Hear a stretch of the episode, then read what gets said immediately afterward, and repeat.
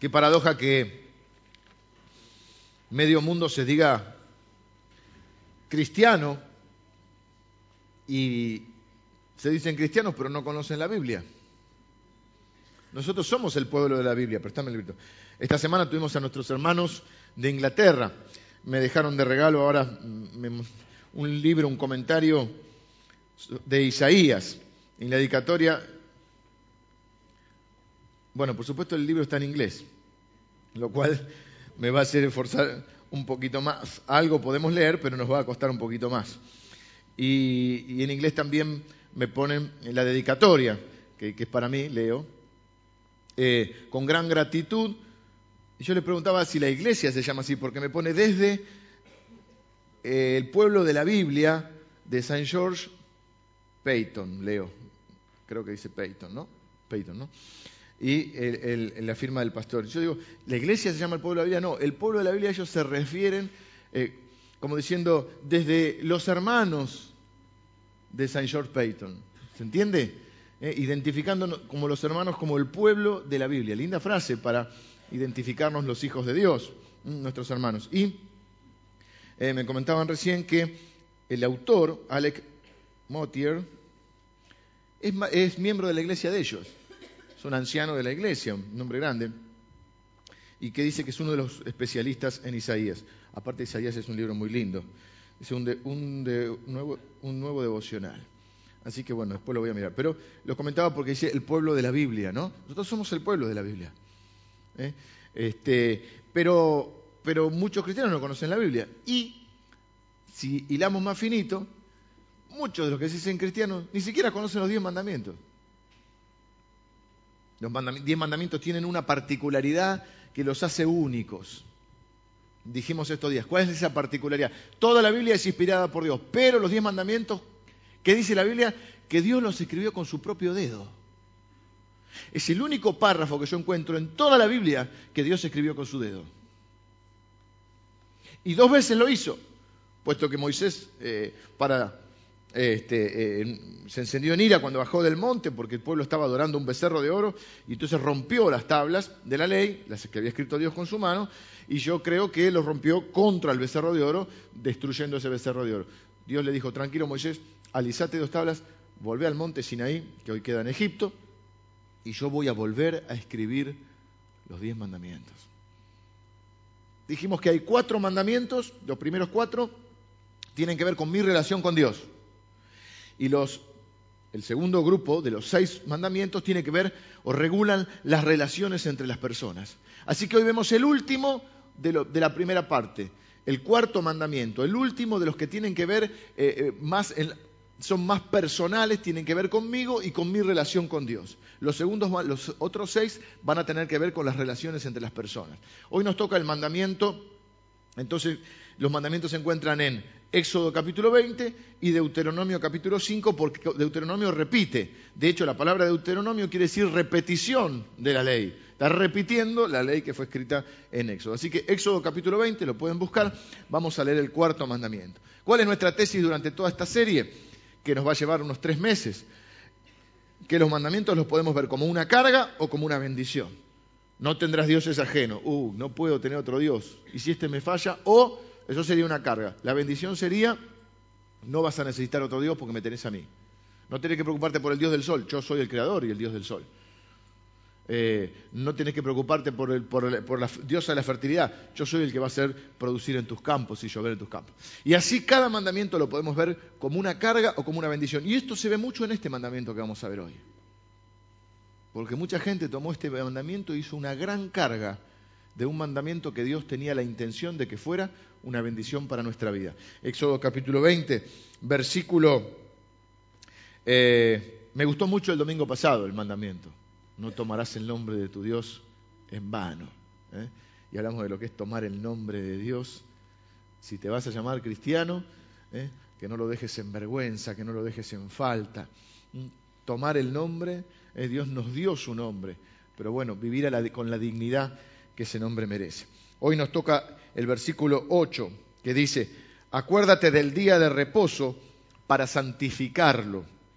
Seis días trabajarás y harás toda tu obra, Mas el séptimo día es reposo para Jehová tu Dios.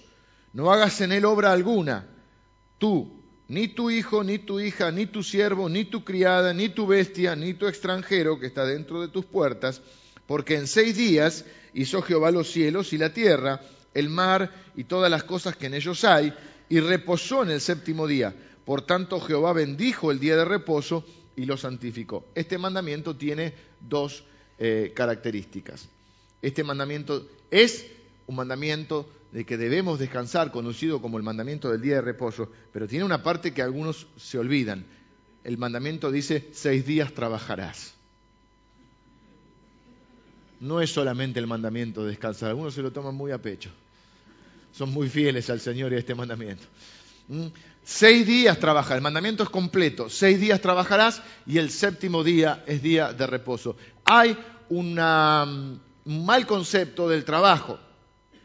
Hay un concepto de que el trabajo es una maldición que Dios le dio a Adán y a Eva luego de caer. Eh, eh, yo no, lo, veo así, no lo creo así. Creo que el ser humano, eh, aún Adán y Eva, y ellos trabajaban.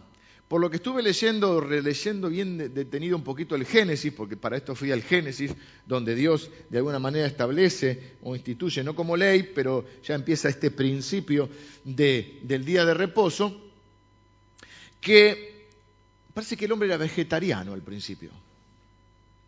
Así que lo del asado, siempre hay una buena excusa. Bueno, aparentemente era vegetariano por lo que dice ahí.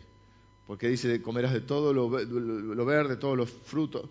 Eh, Génesis capítulo 1, hay dos versículos que me dan esta, esta sensación de que el hombre era eh, vegetariano. Dice, Urgente los anteojos, ya, ya me estoy resistiendo, pero ya no puedo más. He aquí os he dado toda planta que da semilla que está sobre la tierra y todo árbol, esto es el 1.29, y todo árbol en que hay fruto y que da semilla os será para comer. Y a todas las bestias de la tierra y a todas las aves de los cielos y a todo lo que se arrastra sobre la tierra en que hay vida, toda planta verde le será para comer. Es decir, no que toda bestia es para comer Y a toda bestia, toda planta verde le será para comer. Aparentemente todos los seres vivientes, humanos y animales, eran vegetarianos. Pero más allá de ese hecho, es decir, ellos tenían que recolectar la comida. No es que abrían la boca así y caían las uvas. Entonces había un trabajo. Es cierto que la Biblia dice, a partir de la caída del hombre, que ahora tendrás que labrar la tierra y con el sudor de tu frente, pero me parece que tiene que ver con que ahora no les iba a ser tan fácil, con que ahora iba a haber este, un esfuerzo mayor. Pero no es que el trabajo es una maldición, el trabajo es una bendición. Bien que cuando no tenemos trabajo estamos preocupados. Bueno, no todos. Decía alguno que algunos las patas de las camas tienen varices. me agarraron unas ganas locas de trabajar. ¿Y qué hiciste? dices, me senté hasta que se me pasen. Pero la Biblia dice, el que no trabaja, que no coma. Esto no quiere decir que uno no pueda quedar en un momento sin trabajo y para eso también la congregación está para apoyarse unos a otros y cuidarse. Ahora, ¿es un mandamiento o es un, un deber, podríamos decir? Sí, es un mandamiento, seis días trabajarás. Sí, hay que trabajar. Nada se consigue sin esfuerzo. ¿Mm? Y a veces confundimos esto dentro del ámbito religioso. Ayer hablamos también de eso. Parte de tener una buena economía es trabajar y prepararse. Uno no se prepara para el examen el día del examen, uno se prepara antes. Uno no se prepara para el matrimonio el día que se casa, uno se tiene que preparar antes. Uno no se prepara para la jubilación el día eh, que cumple 65 años o 60 si es mujer. Uno se prepara antes. Entonces, y todo en nuestra vida, lo que tiene fruto, dice la Biblia, el labrador, para participar de los frutos, segunda Corintios, eh, Pablo le escribe a Timoteo, el labrador, para participar de los frutos, debe trabajar primero. Y es un trabajo ser padre, es un trabajo. Ay, qué suerte, te salieron bien los chicos, no es que te salgan bien, tenés que trabajar como papá o como mamá sobre la vida de ellos, sobre tu propia experiencia eh, y sobre tu paternidad para mejorarla, analizarla. Es un trabajo ser padre. Es un trabajo construir una familia y un buen matrimonio. Eh, eh, nada se consigue sin esfuerzo. Hay que prepararse, hay que estudiar, hay que avanzar, hay, que estudiar la Biblia, hay que ver los principios de Dios. ¿Mm? No con mucha gente dice, no te preocupes, el Espíritu Santo te va a decir lo que tenés que decir. Claro, eso es mejor para dormir una siesta y no prepararse. Yo los domingos digo, el Señor me va a decir lo que tengo que decir, así que no me preparo. Yo me preparo, estudio, trato de, por supuesto necesitamos la asistencia del Espíritu Santo, la, asistencia de Dios. Es Dios el que toca los corazones, Él es el que habla nuestros corazones, pero necesitamos prepararnos. La espada del Espíritu es la palabra de Dios. ¿Cómo va a usar el Espíritu a través mío la, espada si yo no sé la palabra de Dios? ¿Qué versículo va a traer a mi mente si no los conozco? Entonces, hay un esfuerzo que hacer. Nada se consigue sin esfuerzo. Vienen mis hijos y me dicen, no, papi, porque tal cosa es gratis. Y yo ya les enseño, hijo, nada en la vida es gratis. Eso que dice gratis, porque dice, si compras, no sé, la bicicleta te damos gratis una gorra. No, está incluida en el precio. Nada es gratis. ¿Qué es gratis en la vida? Pero seis días trabajarás. Ahora, es muy importante entender que es necesario el descanso para disfrutar del fruto de nuestro trabajo.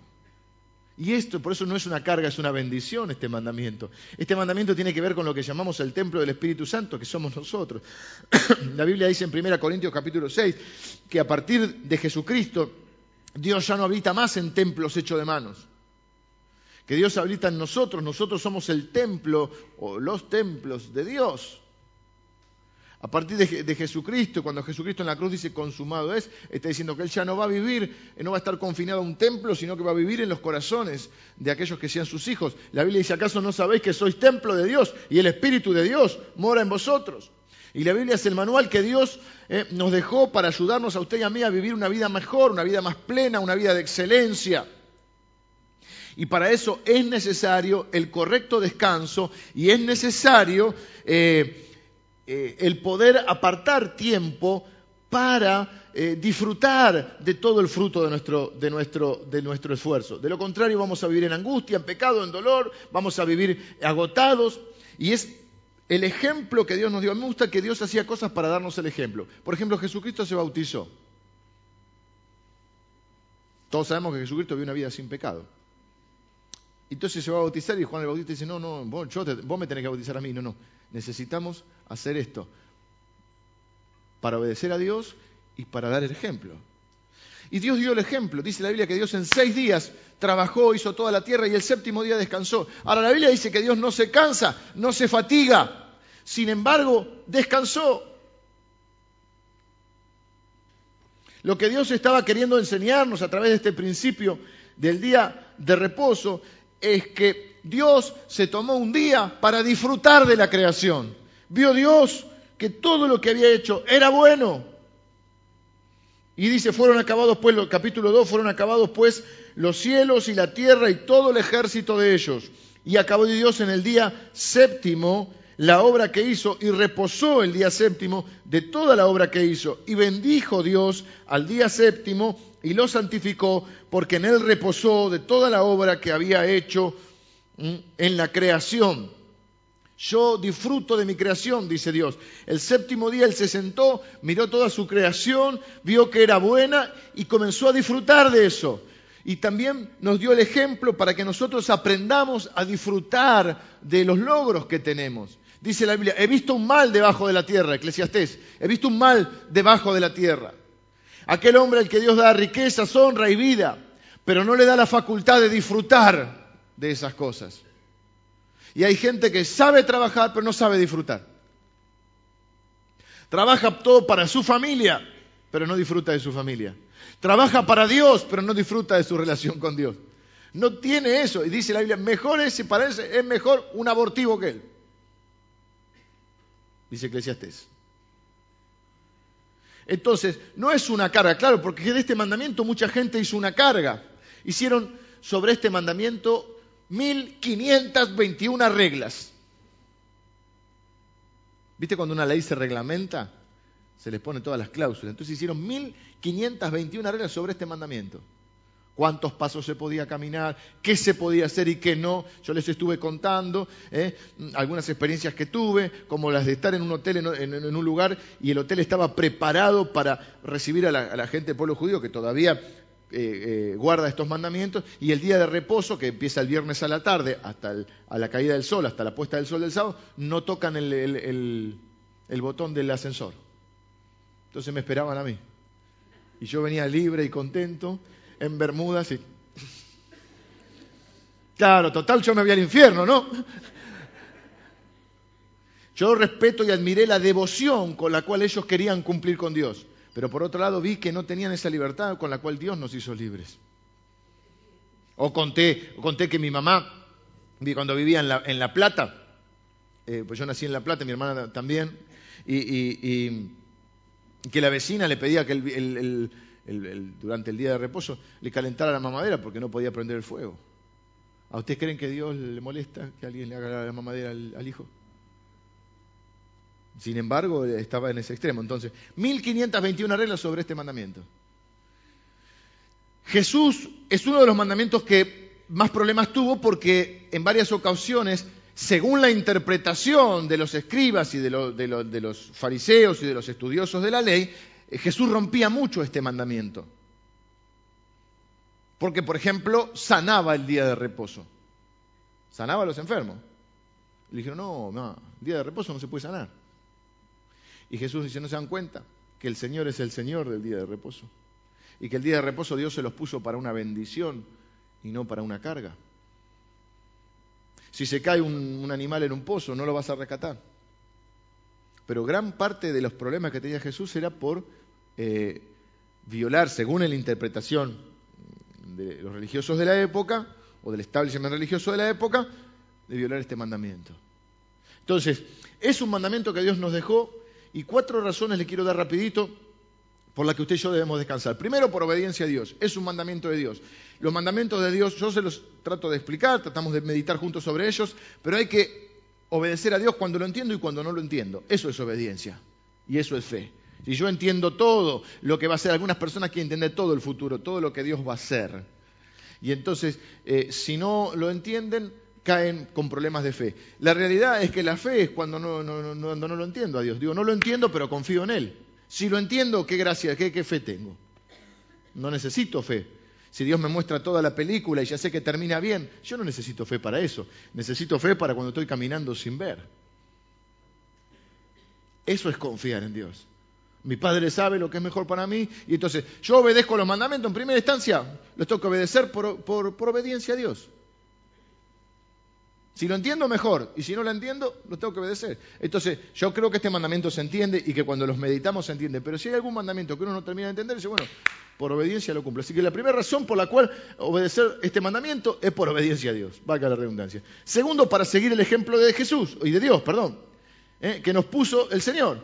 Él creó todo, él no se cansa, la Biblia dice que no se fatiga ni se cansa, sin embargo se tomó un día para mirar la creación, contemplarla y decir, es bueno lo que dice. Y nos quiso enseñar este principio, que en la vida hay que poder disfrutar también. ¿eh? Tercero, para darle mantenimiento al cuerpo, al templo del Espíritu Santo, tener más y mejor calidad de vida. Hay una canción que dice, se fuerza la máquina de noche y de día. Y claro, se fuerza la máquina y llega un momento que no aguanta. A ver, ¿cuál es el principio para que los evangélicos tienen tanto problema con el cigarrillo? Vean que si, antiguamente si te ven con un cigarrillo te, expulsaban un poco más. Parece que te habían agarrado, no sé, traficando drogas. ¿Cuál es el, cuál es el gran fundamento? Cuidar el templo. Ok. ¿Y el que tiene una catedral? Tiene el mismo problema que el que tiene un, cigarrillo. El que, dijimos el otro día, el que se clava la sachura, a mí me gustan las sachuras. Tómenlo como ejemplo. Si te lo te dije lo de la fotocopia, poco más se se suicidan en masa. Es un ejemplo. Tampoco toman todo tan literal. Pero esto es así. Si, si yo no me cuido en la comida y después tengo el colesterol 300, también estoy eh, descuidando el cuerpo, el templo del Espíritu Santo. Y si no descanso lo suficiente, también estoy descuidando el templo del Espíritu Santo. Y si no, me cuido la salud, estoy descuidando el, templo del Espíritu Santo. Así que es el mismo, no estoy justificando una cosa, estoy diciendo, guarda con esto, no, eh, no nos pongamos las tradiciones por encima de la palabra o por encima del principio. El principio es el mismo. Es malo. ¿Por qué es malo fumar? Porque trae cáncer, porque te te rompe las vías respiratorias, porque disminuye tu calidad de vida, eh, porque también es un factor de riesgo cardíaco. todo es malo. No estamos diciendo que esto es bueno. Estamos diciendo, no es lo único malo, ¿ok? Entonces la Biblia dice, tú que juzgas a tu hermano, en lo que juzgas te condenas a ti mismo. Si vos estás juzgando a alguien, por eso no te das cuenta que vos descuidas tu cuerpo, es lo mismo. Nadie juzga a nadie, aparte en esta, iglesia, por lo menos eso es lo que enseñamos, nadie juzga a nadie porque cada uno se ya tiene bastante consigo, mismo. ¿eh? Cada uno se juzga a sí mismo. ¿eh? No se condenan porque nadie se condena, porque Dios nos perdona, nos arrepentimos. Pero lo que voy es que el principio es el mismo, cuidar el cuerpo, cuidar la salud. No como ese que decía, ¿eh? la salud va y viene, lo importante es la plata. No, no, al revés. La plata que viene, lo importante es la salud. Necesitamos cuidar nuestra salud. Lo que decía hoy, cuidar nuestros pensamientos. Si estás todo el día pensando cosas negativas, cosas malas, se te termina enfermando el cuerpo. Y a uno le sube la presión, al otro le agarra úlcera, al otro este, tiene asma, eh, el otro le duele la cabeza, el otro tiene alergias, el otro tiene... ¿O no? Te enfermas. Porque lo que pasa en nuestro el hombre es espíritu, alma y cuerpo. Lo que pasa en nuestra alma repercute en nuestro cuerpo. Y así pueden ser todas las combinaciones. Entonces necesitamos entender que hay un tiempo para descansar. Descansar no es solo dormir, descansar es descansar la mente. Eh, y la última razón eh, que yo encuentro, ahí debe haber más, pero puse cuatro, para ser más productivos y más felices. ¿Saben? Es un testimonio ser feliz. En las encuestas, una cosa que leí hace muchos años y que me, enfermó cuando lo leí, es que para la gente los lugares más tristes, en primer lugar los cementerios, en segundo lugar, eh, eh, no sé si eran los hospitales, y la tercera, las iglesias. Tendríamos que poder ser la gente más alegre de la tierra, más feliz de la tierra. Tenemos a Dios de nuestro lado como Padre, Él cuida de nosotros, Él provee para nuestras necesidades, Él nos levanta cuando estamos caídos, nos, cubre, nos protege. la misericordia y el favor de Dios nos siguen todos los días de nuestra vida y sin embargo vivimos con una cara que, por favor, acuérdese, usted no es responsable de la cara que tiene, pero sí de la que pone.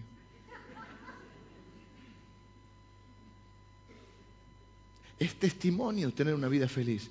Es testimonio que nos vaya bien. Está bien el testimonio que Dios nos levantó cuando nos caímos y que éramos un fracaso y Dios nos levantó, pero algún testimonio de éxito vendría bien también. Alguien que diga, a mí me va bien. Yo eh, eh, vivo con Dios y me va bien.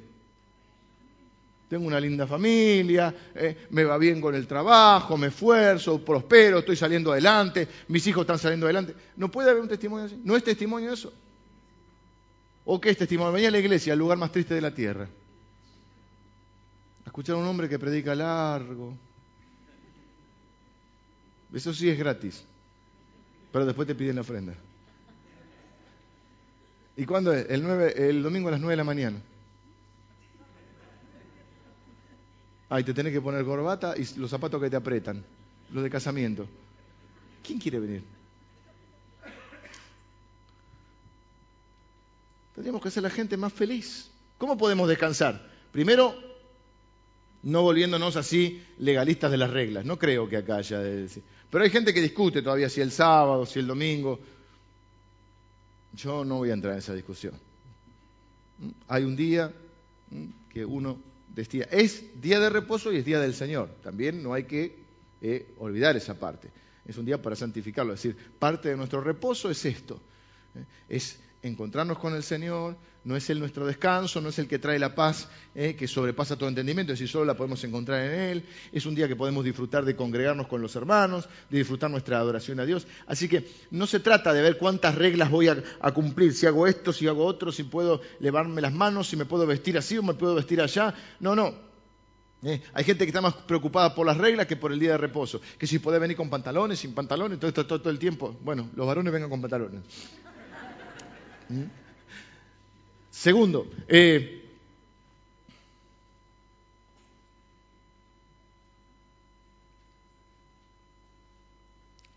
le voy a dar este segundo, pero ahora a partir de ahora son cuatro cosas que nos podemos hacer en el día de reposo, cuatro disfrutes, por así llamar. Disfrute de su relación con Dios. Disfrute de su relación con Dios. Dios no es una carga, ya lo vimos el otro día. No es un Dios que lo tenemos que andar cargando. Es un Dios que dice que nos carga a nosotros y nos va a sostener hasta el día ¿eh? de nuestra muerte y nos va a ayudar a atravesar el valle de sombra de muerte para estar en su reino para siempre. Disfrute de Dios. Disfrute de la Biblia. Uh, tengo que leer 15 capítulos por día para leerla en un año. Si tarda dos y la va a disfrutar, léala en dos, pero disfrútela.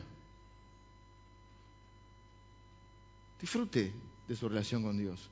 La oración, 72 Padre Nuestro, 15 Ave María, eh, vamos a poner la rodilla en granito de maíz. No, disfrute. Hable con Dios en el auto, en el jardín, en el parque, en el sillón. Cada uno tiene lugares que son también más predilectos. Si viene el verano y tiene pileta en, la, reposera, ahí. No, no, no, no, hay que estar todo el tiempo de rodilla y sufriendo. No, pare de sufrir.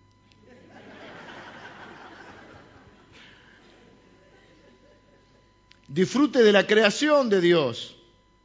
Eh, no primero entonces disfrute del Señor y de la palabra de Dios, cárguese las pilas con la palabra. Usted no viene a sufrir, acá usted viene a, cargar Antes decíamos, no, no, no hay que venir a cargar las pilas, porque todos los días es el día del Señor. Sí, pero está bien que escuche la palabra y cargue las pilas. Segundo, disfrute de la creación de Dios. ¿Mm? Vaya con sus hijos, no sé, a pasar un buen día a algún lado. No tengo problema yo que, con que ahora fin de semana largo que la gente pueda, no todos, no se me vayan todos, no me dejen solo, túrnense. Pero yo no, no, no, no, no te puedo decir porque el domingo es el día del Señor. Bueno, a veces la familia necesita tomarse un día, dos, tres, si es feriado, irse a, donde más le guste. Bueno, acá no hay que insistir mucho con eso, porque se, rajan bastante.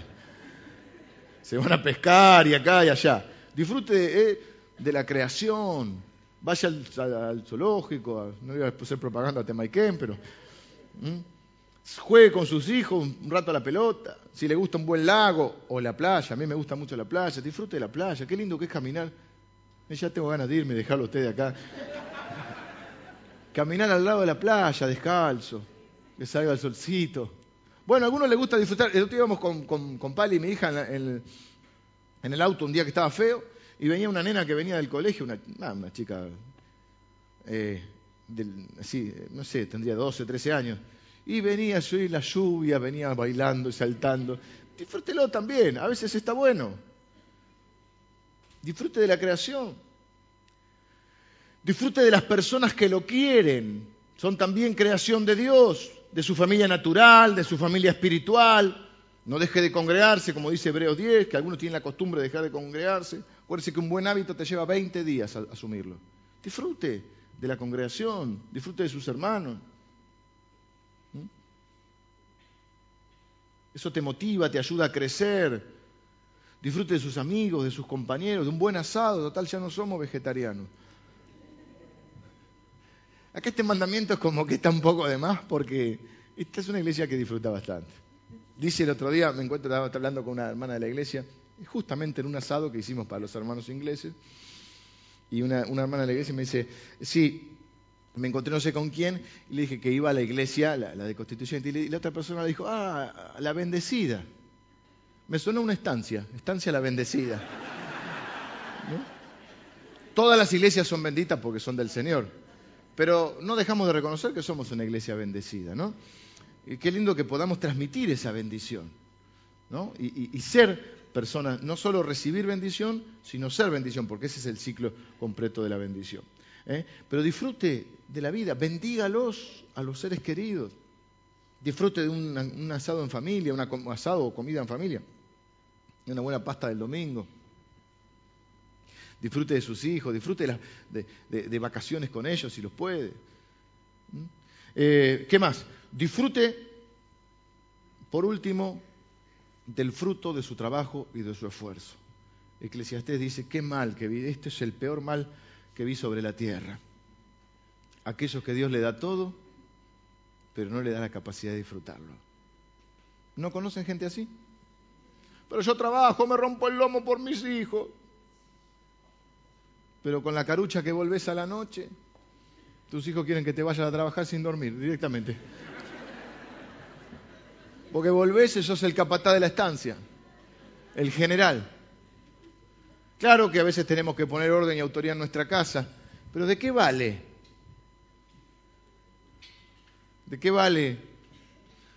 Bueno, la Biblia dice también, mejor es una casa pequeña y en paz que una mansión, en otras palabras, donde solo hay peleas y disputas. Disfrute de su trabajo. Hay personas que terminan algo y no se toman el tiempo para disfrutarlo. Siempre estamos, ¿y ahora qué? ¿Viste como los chicos? ¿Y ahora qué? Salen, los llevaste al teatro, salen del teatro y, ya quieren comprar lo que está ahí ya, y se ponen mal. Sobre todo cuando son bien chiquitos, ¿no? Yo tengo una sobrinita muy chiquita y le decía otro día a mi hermano y a, la, esposa, tenés que hablar con ellos y ir explicándoles. a ver, pará, hoy salimos, fuimos al teatro, hicimos esto, lo otro, fuimos a comer a Mac y que esto, que lo otro. No te podés poner mal porque no vamos a comprar este jugo. Porque hay que decir a veces algún no, porque hay que prepararlos para el no, porque después la vida te dice que no. Y tenés que estar preparado para afrontar la frustración y para poder sobreponerte y salir adelante cuando las cosas no son como vos esperabas hay que aprenderlos a, enseñarles a, elegir y decidir. Si decidís por esto, esto no. Entonces, hoy hicimos, yo le decía a mis hijos, hicimos, hoy hicimos esto, esto, esto y esto. No te puedes poner mal porque esto no. Hay gente que no puede disfrutar. ¿Y ahora qué? Y va posponiendo la felicidad. No, no, no, no. Entonces sí, cuando, cuando es chiquito, dice, cuando crezca voy a ser feliz. Todos queremos volver a ser chicos, ¿no? pero ellos quieren crecer para ser feliz. Cuando, cuando, cuando me reciba voy a ser feliz. Cuando me ponga de novio voy a ser feliz. Eh, después, cuando me case voy a ser feliz. Después, cuando tenga hijos voy a ser feliz. Después, cuando me separe voy a ser feliz. Eh, eh, después, cuando son chiquitos, no, no, cuando crezcan voy a ser feliz. Después, no, resulta que el nido vacío estamos tristes porque se fueron. Entonces, cuando vengan los nietos voy a ser feliz. Después vienen los nietos y ya uno empiezan los problemas de salud. Cuando me sane voy a ser feliz. Y por último, cuando el Señor me lleve. Y pasa la vida y nunca fuiste feliz.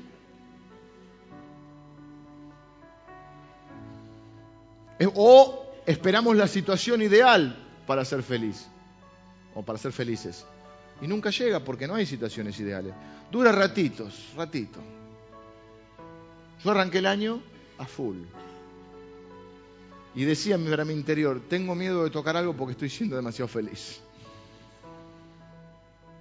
yo soy de pensar siempre que mi mejor momento es ahora, porque no me gusta mucho mirar para atrás. Y, pero ha, habido buenos y malos momentos. Este era un buen momento. Y bueno, después se enfermó mi papá y hay que correr y hay que enfrentar. Pero uno decide cada día. Por así decirlo, jugar con las cartas que ese día nos tocan. Y ser felices. Y no podemos posponer la felicidad esperando una situación ideal que nunca se da. ¿Cuándo es una situación ideal? ah, si esto fuera así, sí, pero no es así. Si aquellas cosas se hubiesen, si eso se hubiese dado, y podemos jugar toda la vida al sí, si hubiera sido, pero es lo que es. Es lo que hay.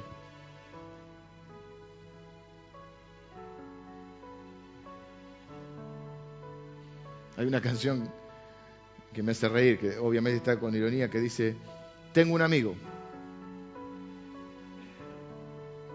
que dice conocer un tipo que tiene un amigo que un día fue feliz.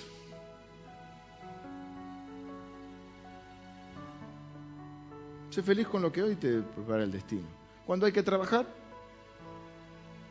trabajemos duro. Cuando hay que descansar, sabemos descansar. Hay gente que no sabe descansar. A mí me costó aprender esto. Yo me aburría un poco. Debo reconocer que hubo un tiempo que me aburría en las vacaciones. Iba a la playa, llevaba todo, sombrilla, preparaba todo, que eso me gustaba. Leía un poquito el diario, me paraba en la playa. ¿Y ahora qué hago? el churrero, churro. mate, pancho, helado, a la pileta, al agua, val. Disfrutar. Gente que no sabe disfrutar. De la familia no sabemos disfrutar. No sabemos disfrutar una conversación porque todo es para discutir. Nos vamos de vacaciones y a muchos hombres nos, nos pasa. No conocemos a nuestros hijos. No tenemos de qué hablar. Somos unos desconocidos para ellos. No sabemos qué piensan, qué sienten, qué les pasa por la cabeza, qué les preocupa. Un día creció y decís, ¿qué nos pasó? ¿Cómo que no lo conozco? ¿Cómo que soy un desconocido para mi esposa? Más que un matrimonio, somos socios en una empresa familiar.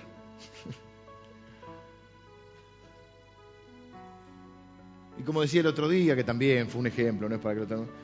Entonces tapamos todo con el humor, todo con algún chiste. Chiste afuera, en casa con, con palabras duras o la ironía y, no disfrutamos de la vida. ¿Y qué es la vida entonces? De chiquito,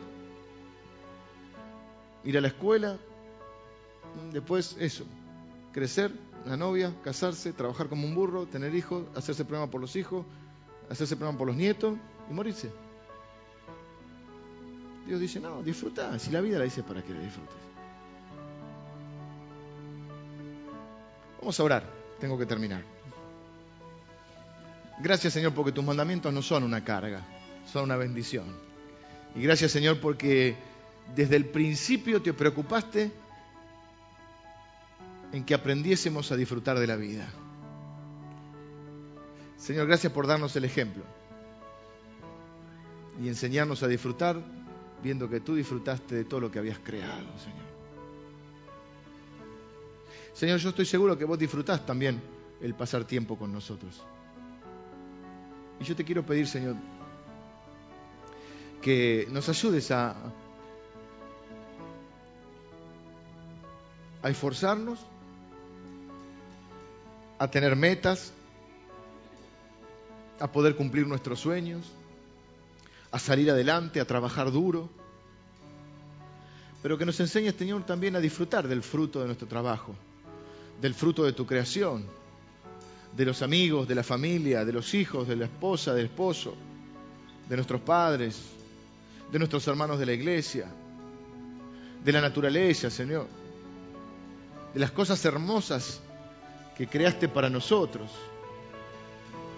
Señor, que podamos disfrutar de nuestra relación contigo, de pasar un tiempo hablando con vos, que podamos disfrutar cuando leamos la Biblia y podamos encontrar tantas promesas, tantas cosas ¿eh? que hablas acerca de cuánto nos amás, cuánto nos cuidás.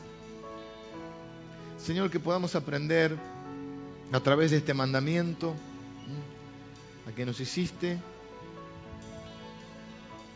para ser productivos y para disfrutar de esta vida preciosa que nos has dado.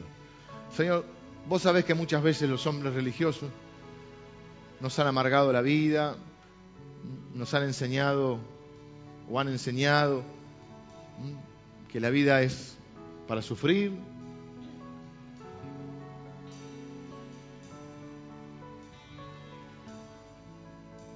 Pero tú nos enseñaste a disfrutar la vida.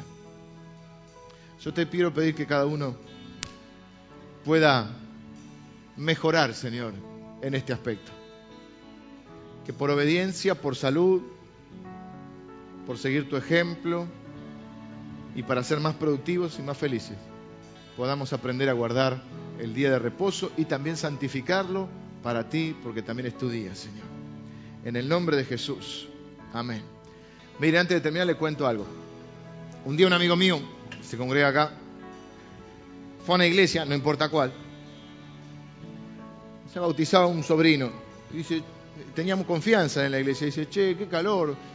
¿Por qué no nos prenden unos ventiladores, ponen unos ventiladores? Y, y una de las autoridades de la iglesia le contestó, acá no se viene a estar cómodo. Acá no se viene a estar cómodo. Eso refleja todo un pensamiento que hay. A veces en nuestra propia vida O en la iglesia, o en el ámbito que nos manejamos. No estamos en esta vida para estar cómodos ni para estar bien. Esta vida estamos para pasarla mal. ¿Eh? Creemos que le hacemos un favor a Dios. Así. Pero el mejor testimonio que podemos dar es de tener una vida plena, una vida feliz y una vida productiva. Que Dios le bendiga, que tenga un lindo fin de semana.